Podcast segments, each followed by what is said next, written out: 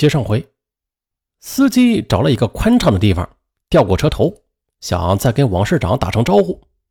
可不想，汽车掉头的功夫了，王市长已经不见了。哎，这王市长变戏法了。那司机没办法，只好朝着怀柔的方向驶去了。咱们再说啊，奇峰茶村的一些村民们啊，在这天夜里啊，听到了一声枪响，因为这里常有一些人进山打猎。另外啊，这公路上汽车啊，这轮胎爆破的声音也是极似枪声。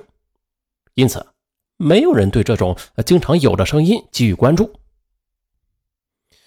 王宝森的司机第二天呢，就回到了市政府。他也是遵照王宝森的托付，没有向有关部门汇报。第二天上午，市里开工作会的时候，王宝森没有到会。但是啊，办公厅的人发现王市长的车在，于是就询问王宝森的司机知不知道。司机说不知道啊，昨天下午就没有见到过副市长。说是这么说啊，但是这个司机心里也在打鼓呀，毕竟啊这是在省政府机关呢啊，这个司机和陈锡同这司机私人关系比较好，因为两个人经常陪着两个首长出去，这么一来二回的就熟了。王宝森的司机啊，这心里面没有底儿，便向。陈锡同的司机讲了真实的情况。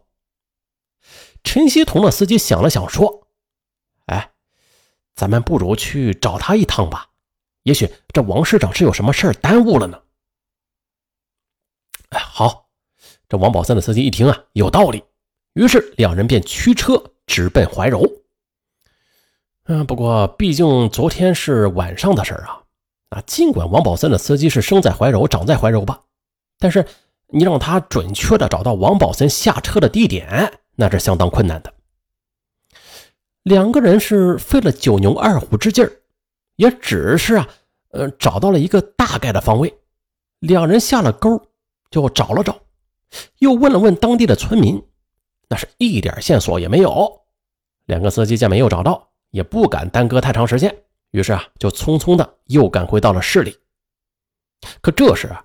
市政府里边已经炸开了锅，就连当时的市委书记陈锡同他也着急了，啊，要求务必找到王宝森。这时候各方面都动员起来了，市公安局也出面了。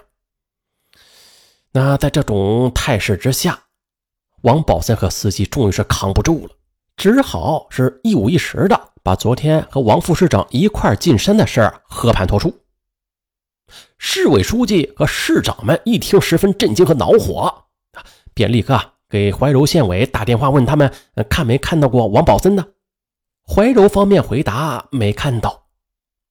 可这时啊，已经是下午快下班的时间了。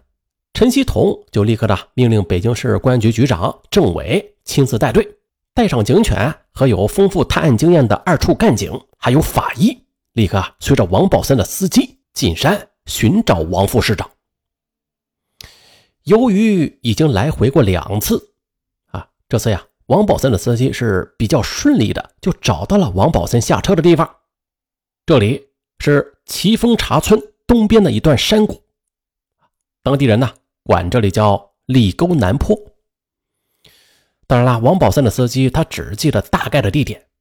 这王宝森呢，他会不会走到别处了，或者让坏人给劫持了？这都是未知数。不过不管怎么样，这搜寻呢也只能从这里所谓的沟南坡开始。不过找了很长时间也没有任何收获。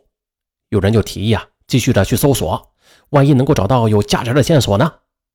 这时也有人提议了，说呀，和奇峰茶乡的政府取得联系吧，啊，求得当地老乡的支持，毕竟他们都是土生土长啊。啊对这里的一切比外人要熟悉的多，于是这个建议便得到了批准。奇峰茶的干部和群众便赶了过来，每五米一个，干警和村民就岔开，啊，对这里沟南坡开始实施拉网式的搜索。由于村民地形熟悉，搜索进行的很顺利，一条大沟很快啊就搜完了。并且向南坡挺进。大约一个小时之后，在南坡接近半山腰的地方，一个老农发现了异常情况。只见呢，在一块大石头下，一个满脸是血的人倒在那里。哎呀！老农吓得惊叫起来：“哎，这这找着了！呃，在这儿呢！”干警们听罢，迅速的围了过去。一些见到王宝森的人确认，没错，这就是王副市长。了不得了，市长竟然身死荒郊野外，案情重大，情况紧急，自杀还是他杀呀？在公安局政委的指挥下，干警们呢是立刻将出事现场严密的封锁。任何人不得靠近。接着，公安局长向陈锡同、市长李奇岩汇报以后，啊，陈锡同便向公安局长下令保护现场，待有关市领导查看之后，再决定下一步行动。上午十时左右，领导们的车队终于到了，但来的不是陈锡同，而是市长李奇岩。在市公安局领导的陪同下。他仔细的看了出事地点，在公安局划定的中心现场外啊转了几圈，没有做任何表态。然后啊，李市长就坐车回市里了。下午四时，市里来了电话，啊，让公安局对王宝森出事现场进行拍照取证，进行物证和技术分析。这尸体啊，可以运回到城里进行必要的法医检验。王宝森是头朝北，紧贴着一块大石头毙命的，头部太阳穴上有一个枪打出的圆洞，身上没有其他伤害了。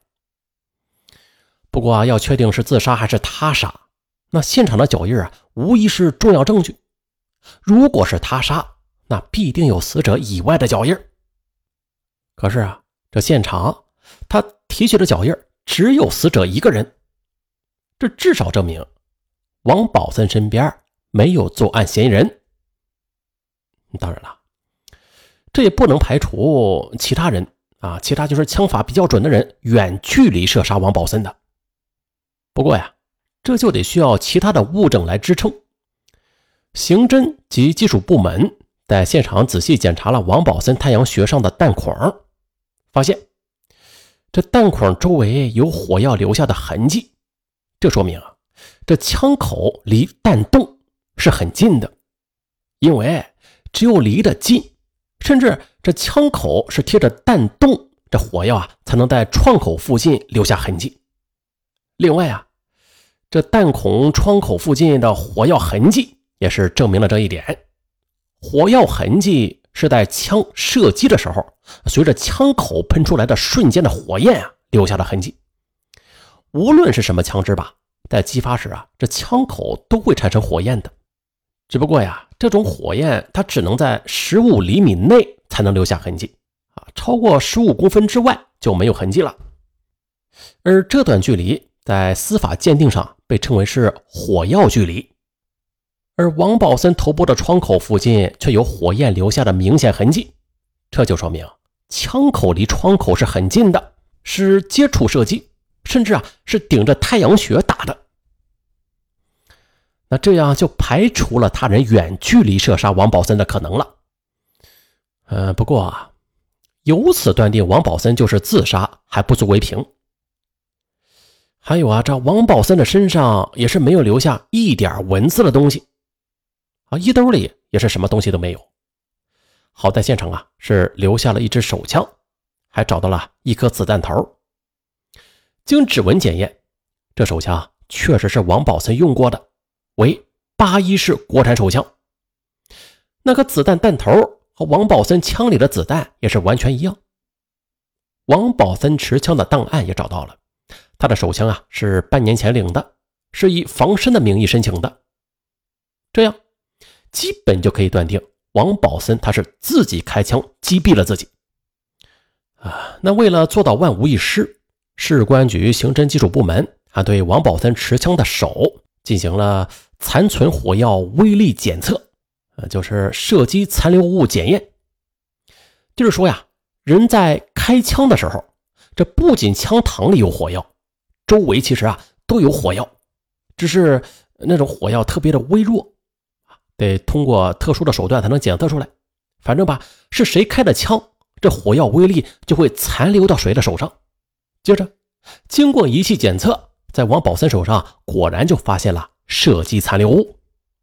接着，技术人员还把王宝森手上残余的火药微颗粒与他手枪里的子弹火药进行了比较，证明啊是同一种火药。至此，王宝森自杀就可以盖棺定论了。不过这时有人提出质疑啊，王宝森他自己开枪打死了自己，那么子弹壳他跑哪去了？这现场只是找到了子弹头啊。如果这没有子弹壳啊，那就难以说明王宝森是在现场开枪自杀的。于是嘛，一场紧张的搜索子弹壳的战斗又打响了。公安干警继续就实行拉网式的搜寻，这自杀现场的每一寸土地啊，都探了好几遍。可就怪了，他就是啊，没有子弹壳儿。